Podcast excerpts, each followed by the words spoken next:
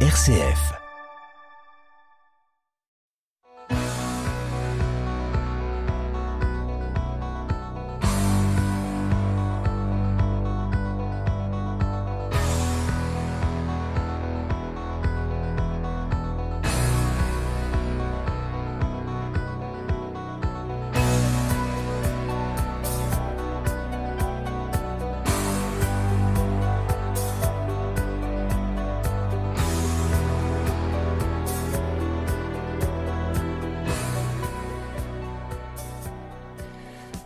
Bonsoir à toutes, bonsoir à toutes. Vous le savez bien sûr, c'est toujours avec le même plaisir renouvelé que je vous retrouve pour En effet pour s'entendre, votre rendez-vous magazine du mardi soir à 19h15 et du samedi à 18h15. En effet pour s'entendre, l'émission qui est à l'écoute de toutes les actualités sans être sourde à leur caractère parfois dérisoire.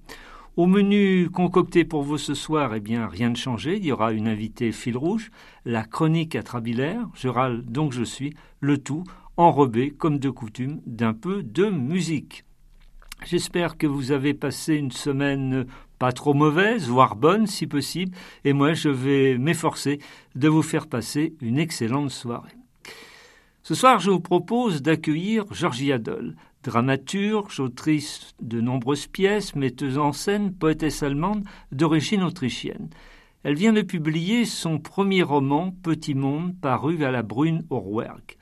L'histoire d'une petite fille, Loli, vivant en Autriche entre 1984 et 1986 sous une emprise sectaire.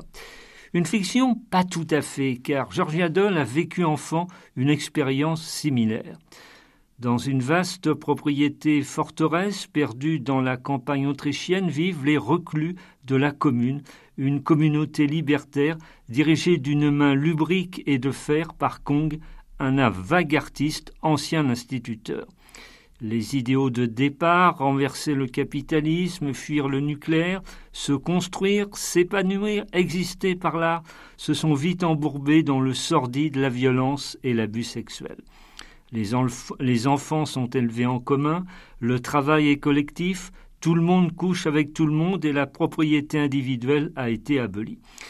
Le problème, comme toujours dans une secte, c'est le rapport fascination-répulsion qu'exerce le gourou sur ses adeptes. Ainsi, au départ, Loli est subjugué par par la, personnalité de Kong, le grand artiste suprême, mais peu à peu, sa lucidité va éclore dans sa tête d'enfant, elle en est désormais certaine, Kong est un menteur, un usurpateur. Ce mode de vie alternatif n'est pas la vraie vie. Heureusement, la fillette trouve un peu de consolation auprès d'un petit garçon membre de la secte. Ce roman est une véritable plongée dans l'âme humaine avec ses fêlures et ses contradictions qui commencent dès le plus jeune âge.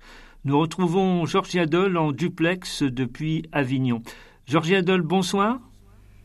Bonsoir Yannick et merci beaucoup pour cette invitation. Mais c'est avec plaisir et vous êtes vraiment la, bienvenue. Mais avant de vous retrouver longuement pour euh, un dialogue à bâton rompu, nous commençons bien sûr avec la chronique atrabilaire. Je râle, donc je suis. Une actualité de la semaine, bien sûr, empreinte de sang, de fureur, de douleur, de folie meurtrière, d'injustice poignante une actualité où des politiciens n'arrivent pas à prononcer le mot terroriste alors que les cadavres s'amoncellent en Israël, où des charniers sont découverts, où la riposte hébreuse fera d'autres victimes innocentes n'ayant rien à voir avec le terrifiant Hamas, où un métier d'enseignant est de nouveau devenu le plus dangereux du monde. Oui, hélas, il n'y a pas que la météo de détraquer sur notre planète. Et on aimerait bien que la barbarie humaine rende une copie blanche, soit recalée, virée, manu militari, ne puisse plus jamais tourmenter les examens de conscience. Difficile, bien évidemment, d'ironiser, comme le veut cette chronique atrabilaire, sur de tels sujets. J'ai donc décidé cette semaine de prendre des chemins de traverse, me replongeant, par exemple, dans l'actualité culturelle des derniers temps. Ainsi réalisé par Léa Dominac, le film Bernadette fait un carton en salle. Pas vraiment un biopic sur Bernadette Chirac, mais des instantanés sur sa volonté d'exister à côté de son grand homme. La veuve de Jacques Chirac, aujourd'hui âgée de 90 ans, y est incarnée qui l'eût cru par Catherine Deneuve, excellente comme toujours. On pourra peut-être rapprocher à la réalisatrice une certaine complaisance, même si le film n'a rien d'une réelle agiographie. Ben oui, pour un peu, elle nous la rendrait sympathique, Bernadette Chirac. Et là, franchement, c'est pas possible. De la science-fiction. Plus pète sec, plus glacial, plus mordante tu meurs. Joe Star et une tribu de pitbulls enragés semblant à côté des yogis à la zen attitude. On se souvient par exemple, le soir de l'élection de son mari, comment elle avait rabroué le regretté journaliste Benoît Duquesne devant les caméras du monde entier. Le côté au coin le journaleux, mettons bonnet d'âne, on, on demande la permission avant de s'adresser à mon auguste personne. En moins sensuel, Bernadette aurait été une très bonne Cléopâtre ayant la terre entière dans le nez, qu'on le jette au lion, il m'a énervé. Argument fallacieux, car elle était toujours énervée, la bougresse. Elle se racheta une conduite avec les pièces jaunes, ne pouvant guère lutter toutefois avec les enveloppes très lourdes et très abondantes du temps du règne chiracien la mairie de Paris, un système dans le système, cette époque bénie où Jean Tibéri, croque-mort en chef, faisait voter les morts. Mais ce que voulait Bernadette, c'était avant tout de ne pas être un fantôme de la liberté, comme aurait dit Louise Buñuel, dont elle n'a sans doute vu aucun film par trop cartésienne. Alors, pour oublier les galipettes légendaires de Jacot dont elle avait par-dessus la jambe, elle s'est présentée en Corrèze, fièvre de son époux, y a été élue haut la main, s'est sentie enfin exister, bras armé de son président de mari, toujours par Mont et par Vaux, surtout si ce dernier avait toute sa tête en vinaigrette. Pas le genre végétarien, le grand Jacques, par oubli, par rancunier, oubliant cette viande froide de Balladur, un ami de trente ans, qui l'avait trahi. Lui appréciait la barbaque retournée recto verso, bien saignante, la chair fraîche aussi, surtout féminine, bien avant MeToo, point cardinal, sic, de ses pérégrinations privées et nocturnes dont seul son chauffeur avait le secret. Bernadette, elle est très chouette, chantait Nino Ferrer dans les années 60. À l'époque, le personnage incarné par Catherine Deneuve n'était qu'une noble en devenir, la peine de morgue toujours pas supprimée. Plus tard, pour reprendre le répertoire du chanteur, Bernadette lancera plus ministresse de l'Intérieur que Quai d'Orsay, non pas où est Mirza, mais où est passé Chirac. La nuit, par exemple, de la mort de Lady Diana sous le pont de l'Alma, ce pont où Coluche avait illustré son histoire d'un mec. Lui, Chirac n'y avait pas perdu ses lunettes. Le président de la République ne voyant plus que par le point cardinal cité plus haut dans son alcôve, ni pratiquant certes pas le point de croix, même si Bernadette était censée s'adonner au tricot, le crucifiant de son courroux. Loin désormais de toutes ces cartouches chiraciennes et cardinalesques, Bernadette Chirac, dans un tir groupé, s'est refait une virginité de sympathie, certes fictionnelle, grâce à ce film passant de B la maudite à une sorte de Pierre Richard au féminin, dont l'éternelle moutarde lui montant au nez ne l'empêcherait pas d'être tout miel, d'attirer la sympathie du plus grand nombre, lassé d'avoir été prise pour la chef de M. Seguin. Bernadette Chirac, avec son franc-parler dans le sillage de son époux, s'est attiré beaucoup d'ennemis en politique, notamment Nicolas Sarkozy. Lui aussi cartonne, mais là en librairie avec le deuxième tome de ses mémoires, Le temps des combats chez Fayard.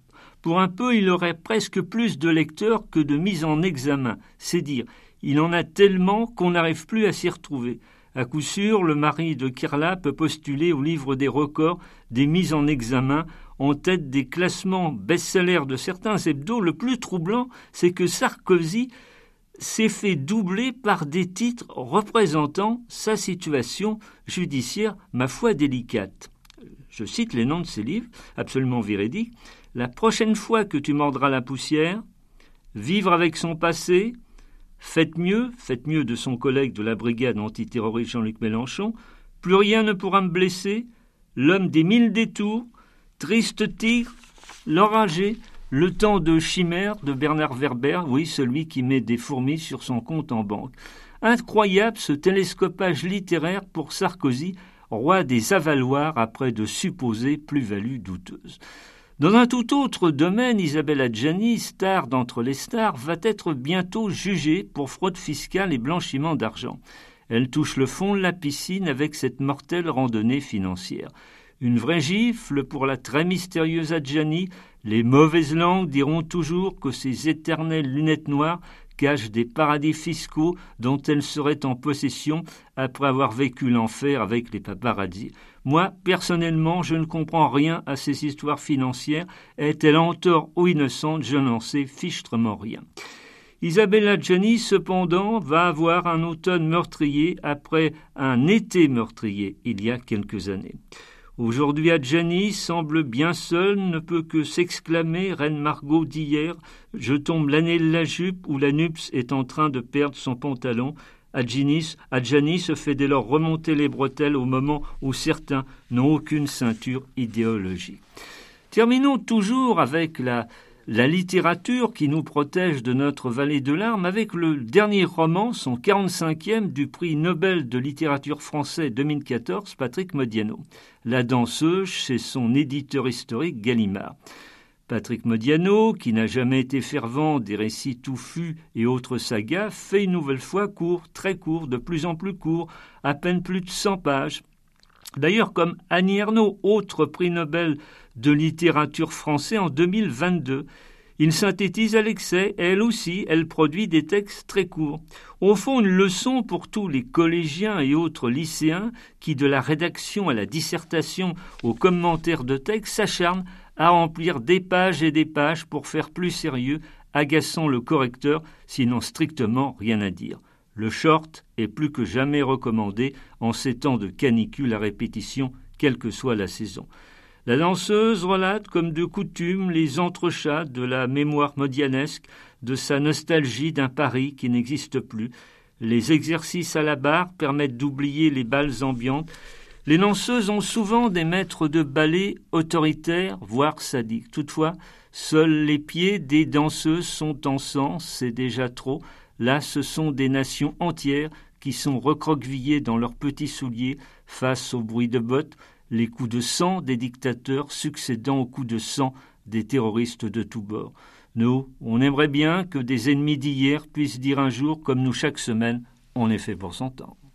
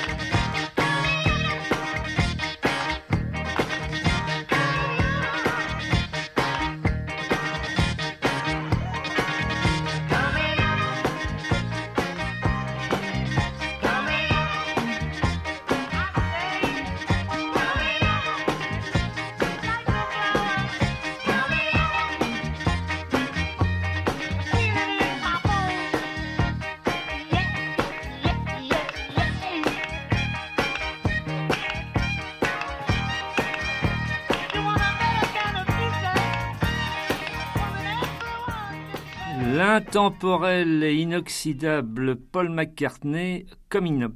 Et nous retrouvons mon invité de ce soir en duplex d'Avignon, Georgia Doll, pour son roman Petit Monde, paru à la Brune au. Georgia, nous sommes euh, dans Fortuna, une, vaste propriété au mur, perdue dans la, dans la campagne autrichienne, et vivent les, les reclus de la commune, une structure communautaire composée d'enfants et d'adultes, tout ça sous l'autorité d'un gourou gong. Euh, ces adultes sont, sont, souvent des intellos, pas des naïfs. Qu'est-ce qui les a attirés dans cette secte? Alors euh, ça, c'est grand, euh, la grande question de ce roman que certainement je ne résous pas. Je pense, je donne quelques indices parce qu'on apprend l'histoire des parents euh, de fil en, aiguille du personnage principal, donc qui est Loli, qui est une petite fille. c'est peut-être l'énigme de l'humanité qu'on ne sait pas trop comment en fait des gens intelligents suivent des leaders fous et qui sont euh, pris dans ces engrenages et, cette folie-là qui devient euh, au fur et à mesure une normalité. Ce Kong, d'où vient-il? Alors, le Kong de mon roman, il est inspiré effectivement d'un personnage réel qui est un artiste, on peut dire, puisqu'il est reconnu en tant qu'artiste peintre, qui s'appelait Automule qui maintenant est mort et qui a été euh, donc euh, le chef de cette communauté où j'ai grandi. C'était un actionniste euh, viennois, donc qui a toujours une certaine réputation en Autriche en tant que peintre donc. Et donc, c'est quand même très proche de ce personnage qui, que mon personnage Kong, il va s'inspirer de ce personnage, même si, bien sûr, je prends des libertés et je vous l'avoue, je l'ai beaucoup adouci. Et euh, donc, euh, je prends que quelques, éléments, évidemment, de ce qui me reste de ce personnage euh, réel. Et, ce, personnage, dans la réalité, donc il est mort, mais est-ce qu'il a quand même été finalement mais condamné par la justice? Il a été condamné, mais il a été aussi libéré. Il a pu quand même être en liberté, entouré de personnes et aussi d'enfants jusqu'à la fin de sa vie en 2013. Donc c'est une euh, incarcération, on va dire, provisoire qui a eu lieu pendant sept ans, je pense. Vous le disiez à l'instant, Georgia, dans, Petit Monde, on fait la, connaissance d'une petite fille, Loli, et de, sa mère, Ariane. Euh, Georgia, cette histoire est largement inspirée de votre, de votre expérience enfant dans une secte. Cette Loli, c'est un peu vous euh, Non, je dirais pas. Alors, autant pour le personnage du leader, j'ai vraiment pris ce modèle du vrai, mais même si je me suis inspirée aussi d'autres personnages, même de notre monde d'aujourd'hui, hein, c'était aussi la figure même euh, de ce leader que je voulais interroger et aussi un petit peu caricaturé.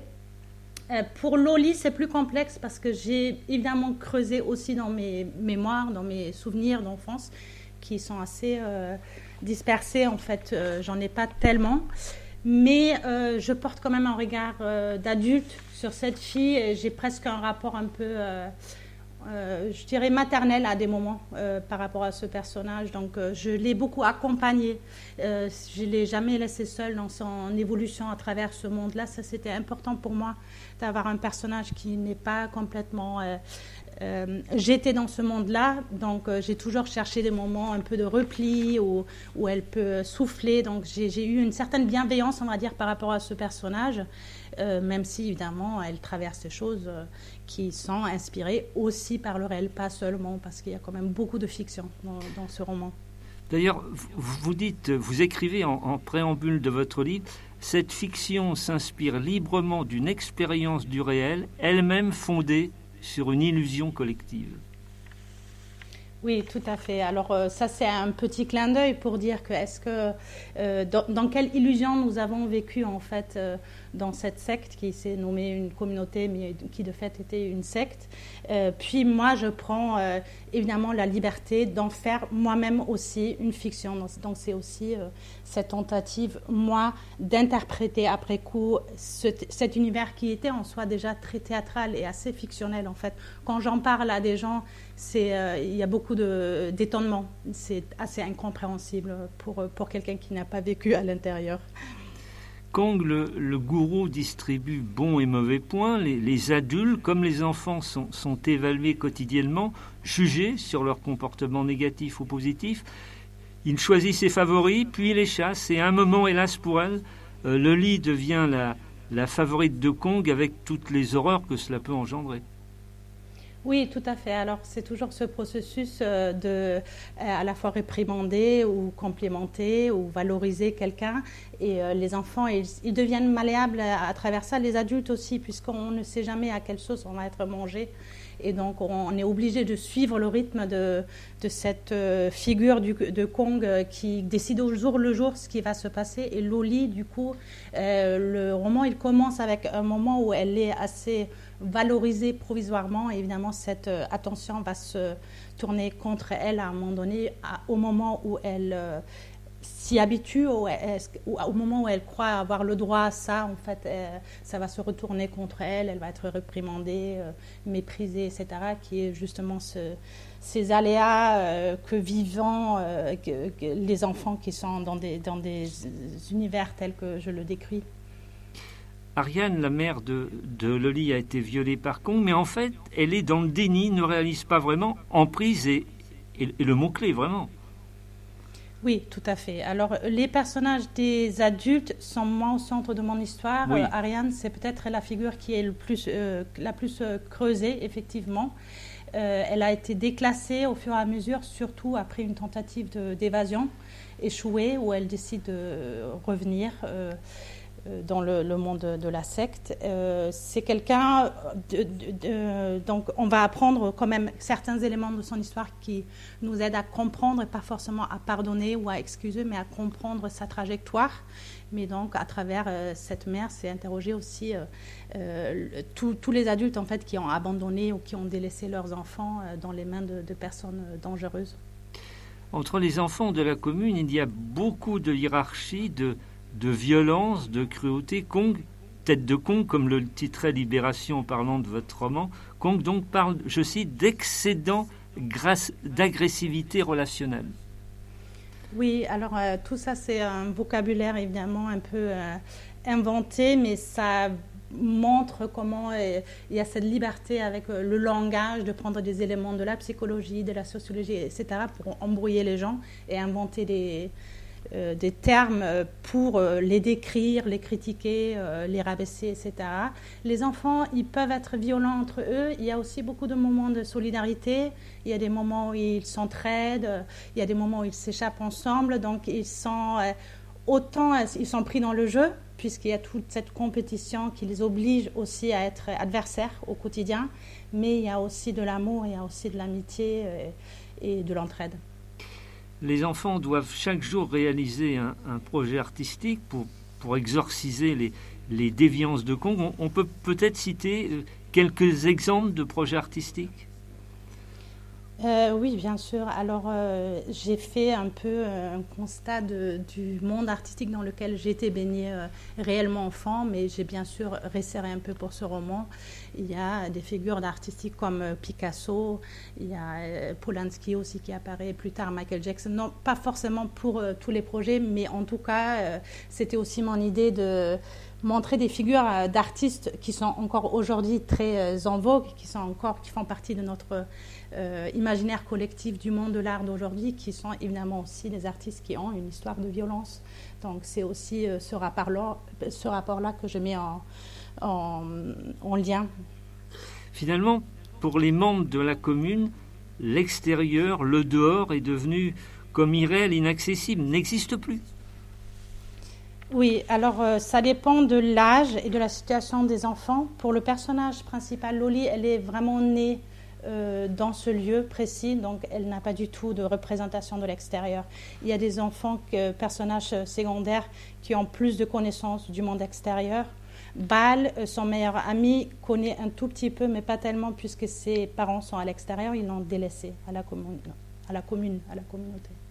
Oui, Bal a un rapport extrêmement privilégié avec le lit. Oui, tout à fait. C'est les meilleurs amis et c'est euh, une relation qui va se compliquer au fur et à mesure. Euh, Georgia, le, le, paradoxe pour les bécommunards, alors qu'on leur pourrit la tête, c'est qu'ils doivent entretenir leur corps pratiquer un hyper-hygiénisme.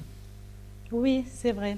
Alors tout ça, c'est en fait intéressant que vous relevez ça parce que c'est vraiment aussi tout ce, ce culte du corps qui est un des éléments qui viennent aussi en partie du nazisme. Donc il y a aussi cette idée de l'homme euh, germanique euh, en bonne santé mentale et physique. Donc il y a pas mal de, choses en fait finalement qui se retrouvent aussi là. Mais c'est aussi euh, cette absurdité de prendre soin de soi extérieurement et intérieurement souffrir.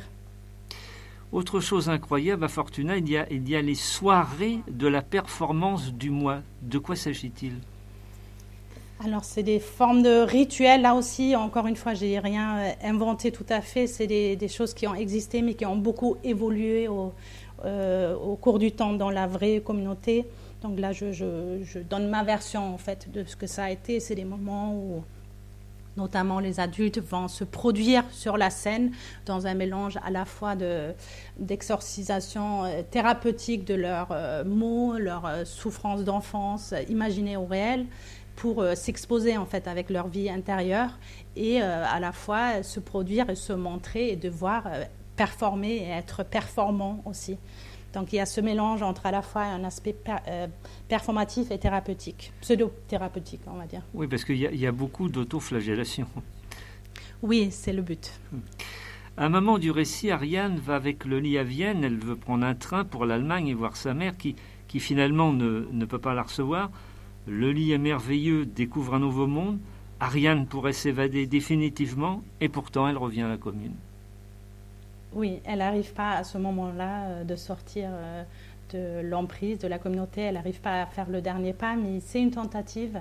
Et pour Loli, c'est un moment extraordinaire euh, parce qu'elle découvre un monde qu'elle ne connaît pas.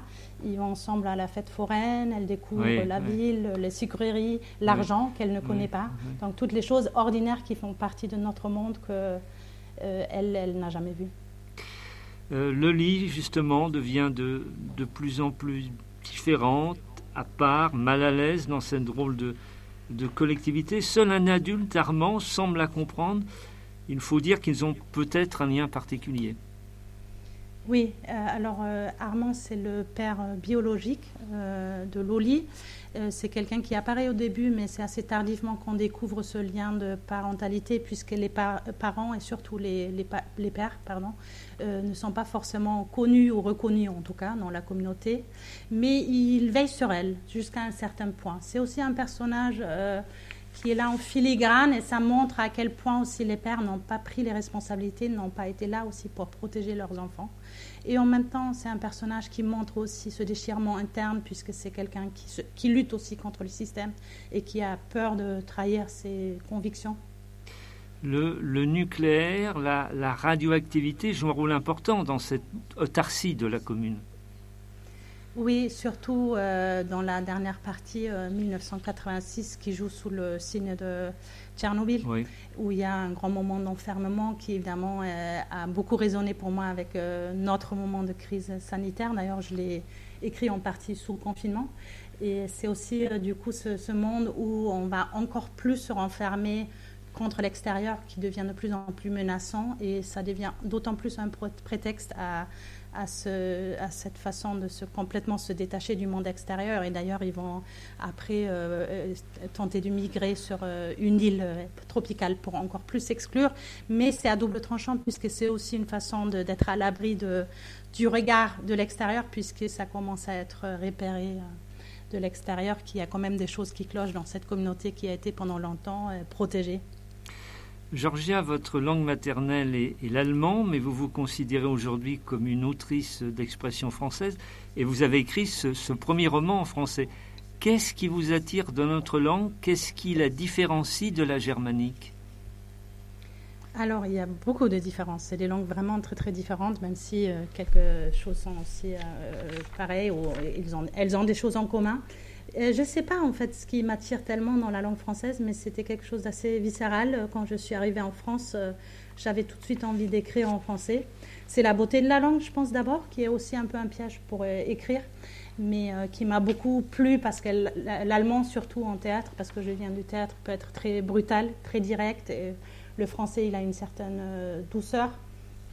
Et aussi mon penchant pour le poétique qui était bien servi du coup par le français Et puis après, c'est, voilà, comme je dis, c'est parfois des choses instinctives qu'on, instinctives qu'on fait et euh, de filer en aiguille, ça devient une trajectoire de vie. Donc, je n'ai pas vraiment la réponse à cette question, je crois. Euh, par quel cheminement vous êtes-vous retrouvé enfant dans une secte? Alors, c'est par mes parents. Euh, qui ont fait ce choix-là, de, ou je ne sais pas si c'était un choix, en tout cas c'était leur parcours de vie d'atterrir dans, cet endroit. Et moi, ça j'ai en commun avec mon personnage principal, je suis née dans cette communauté. Euh, c'est l'écriture qui, beaucoup plus tard, entre autres choses, vous a permis de, de vous reconstruire s'il le fallait après cette expérience sectaire? Euh, Je ne sais pas. Euh, je pense que l'écriture, c'est quelque chose. je ne pense pas que c'est à cause d'une blessure que j'écris. Je pense que j'aurais écrit, peut-être sur autre chose ou différemment. C'est vraiment quelque chose qui m'appartient depuis que je suis très petite. J'ai toujours aimé écrire. J'ai écrit dès que je sais écrire, en fait. J'ai fait des poésies à la lune ou des choses, euh, des petites choses, des petites histoires. évidemment, l'écriture, c'est un acte aussi de euh, d'autonomie, hein, de raconter euh, sa, version des choses, son propre récit, de construire son propre récit. Ce roman, évidemment, c'est assez particulier dans ce sens-là, puisque c'est la première fois que je reviens en écriture sur mon enfance. Et dans ce sens-là, oui, c'est en tout cas pour ce projet précis, je pense c'est sans doute une façon de euh, développer ma voix et d'avoir vraiment mon, mon récit personnel sur quelque chose qui avant ne m'appartenait pas puisque c'est un tel récit collectif que c'est très difficile de se retrouver à l'intérieur. Euh, Georgia, vous êtes euh, dramaturge, vous avez écrit de, nombreuses pièces. Pourquoi avoir choisi un roman plutôt que le théâtre pour, euh, pour raconter ce sujet? Alors ça, c'est quelque chose qui est venu aussi un peu instinctivement. J'avais envie d'écrire un roman et assez rapidement, j'ai compris que ça sera le thème, le sujet. Euh, donc je ne me suis pas euh, forcément attendue à ce sujet, mais il est venu tout de suite avec cette décision de faire un roman. Et puis je pense que c'était aussi le moment pour moi de m'éloigner un peu du plateau de toutes ces voix multiples, aussi du masque du personnage, de plonger dans quelque chose de plus plus intime, plus calme aussi. Et puis je savais que si un jour j'écris sur euh, mon enfance, c'est impossible de, le faire au théâtre puisque euh, c'était déjà le théâtre tous les jours. Donc pour moi, il fallait une forme beaucoup plus posée. Et puis aussi, je voulais restituer euh, le regard des enfants et je voulais raconter l'enfance. Et ça sur un plateau, ça me paraît assez compliqué. Et puis c'est beaucoup plus complexe aussi pour le réduire à si peu de personnages. Petit Monde est donc votre premier roman. Dans l'avenir, vous comptez privilégier l'écriture romanesque ou l'alterner avec euh, l'écriture dramatique? Alors, avec cette expérience, j'ai vraiment pris le goût de, du roman. Euh, c'est difficile pour moi en français, c'était euh, éprouvant d'écrire ça en français. J'espère que je ne me décourage pas, mais pour le moment, le théâtre s'éloigne un peu. Je ne sais pas si je vais y revenir, mais je suis plongée dans, dans la prose dorénavant. Euh, vous êtes donc une, dramaturge fort prolifique. Parmi vos pièces de théâtre, on peut citer les, les Mains vides, Sous le sixième soleil, Stranger, L'or bleu, Miss Europa va en Afrique. Est-ce qu'il y a dans votre œuvre une thématique particulière, euh, des obsessions récurrentes? Oui, je pense qu'on a tous euh, des obsessions en écriture qui reviennent. Alors dans les pièces de théâtre, euh, j'ai aussi ce goût pour le documentaire ou en tout cas pour le réel. Il y a souvent un fait réel ou euh, un contexte réel qui est à la source, si c'est un voyage que j'ai fait ou un, fait politique, voilà, ou une situation politique comme la situation des réfugiés, etc. Je pense que c'est la pensée politique quand même qui domine mes pièces. Les pièces que j'ai écrites tôt était plus drôle, c'était plus par la farce, et puis ça c'est un peu, euh, euh, c'est devenu plus sérieux, on va dire dans le temps, mais euh, le fond c'est resté toujours assez politique. Je suis toujours dans cette pensée de d'interroger le système, et ça, je pense, ça vient aussi de mon histoire. Je laisse à nos auditeurs le, soin de découvrir le, le, reste du roman, ce que va devenir le nid alessien.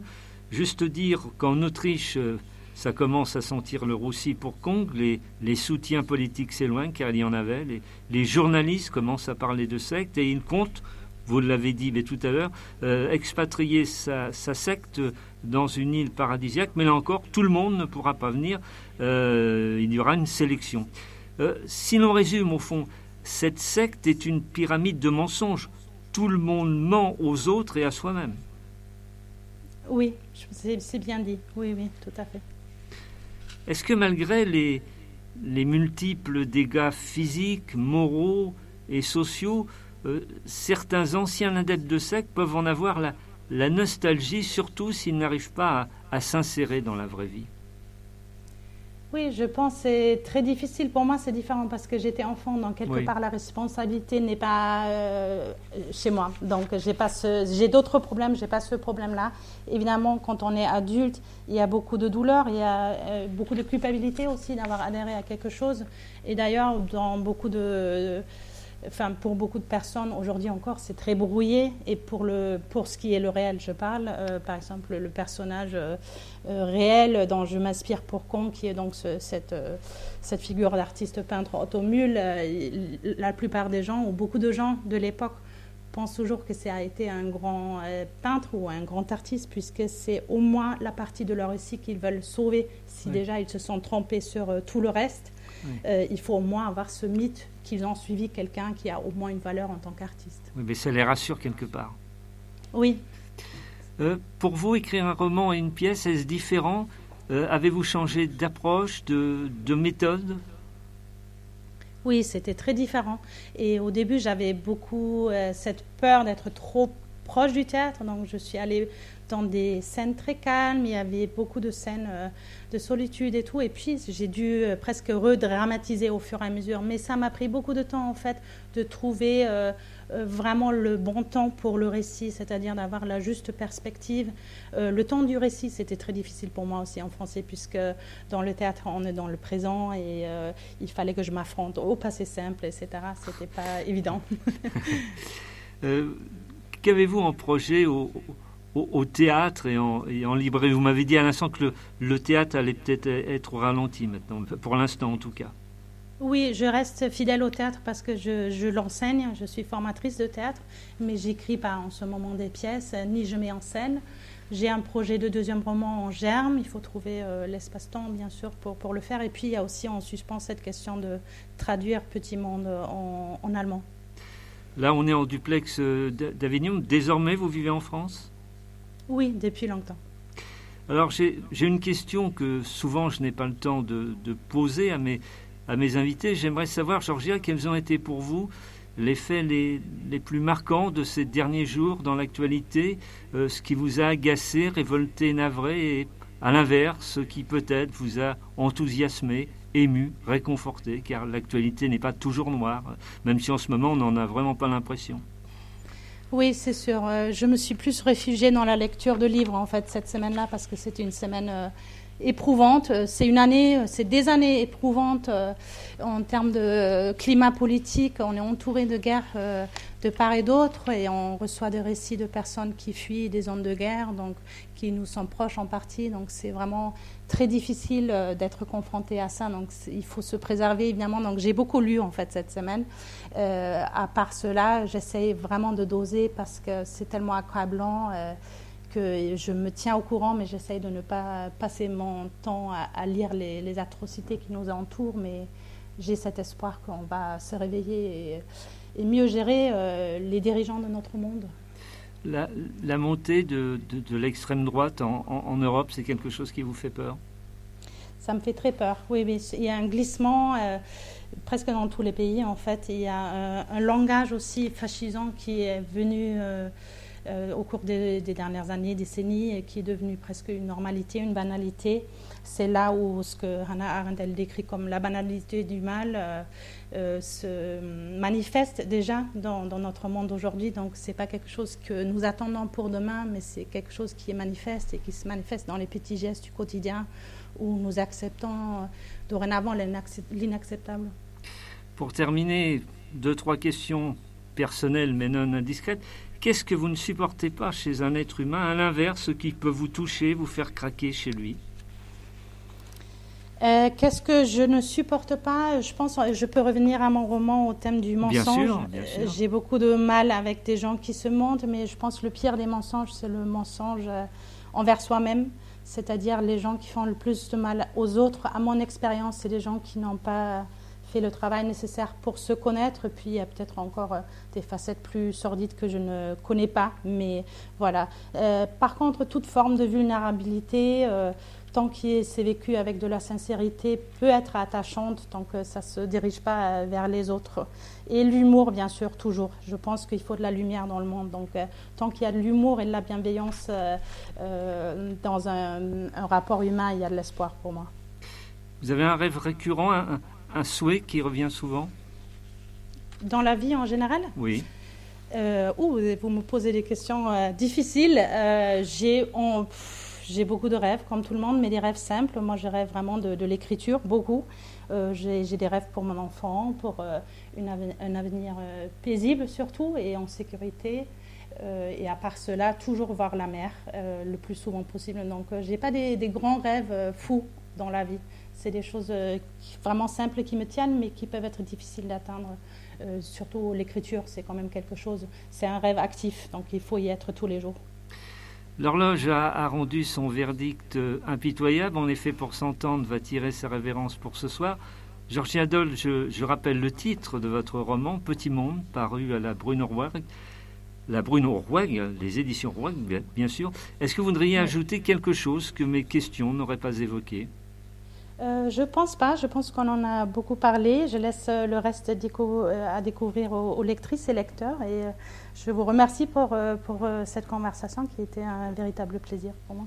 Plaisir tout à fait partagé, Georgia. Et merci de votre visite sonore et très belle soirée à Avignon. Bonne soirée. Merci à Eric Godaillé qui officiait comme de coutume à la réalisation technique de cette émission. Si tel est votre bon plaisir, on se retrouve la semaine prochaine à la même heure. Je vous souhaite une excellente soirée et je réitère mes recommandations habituelles.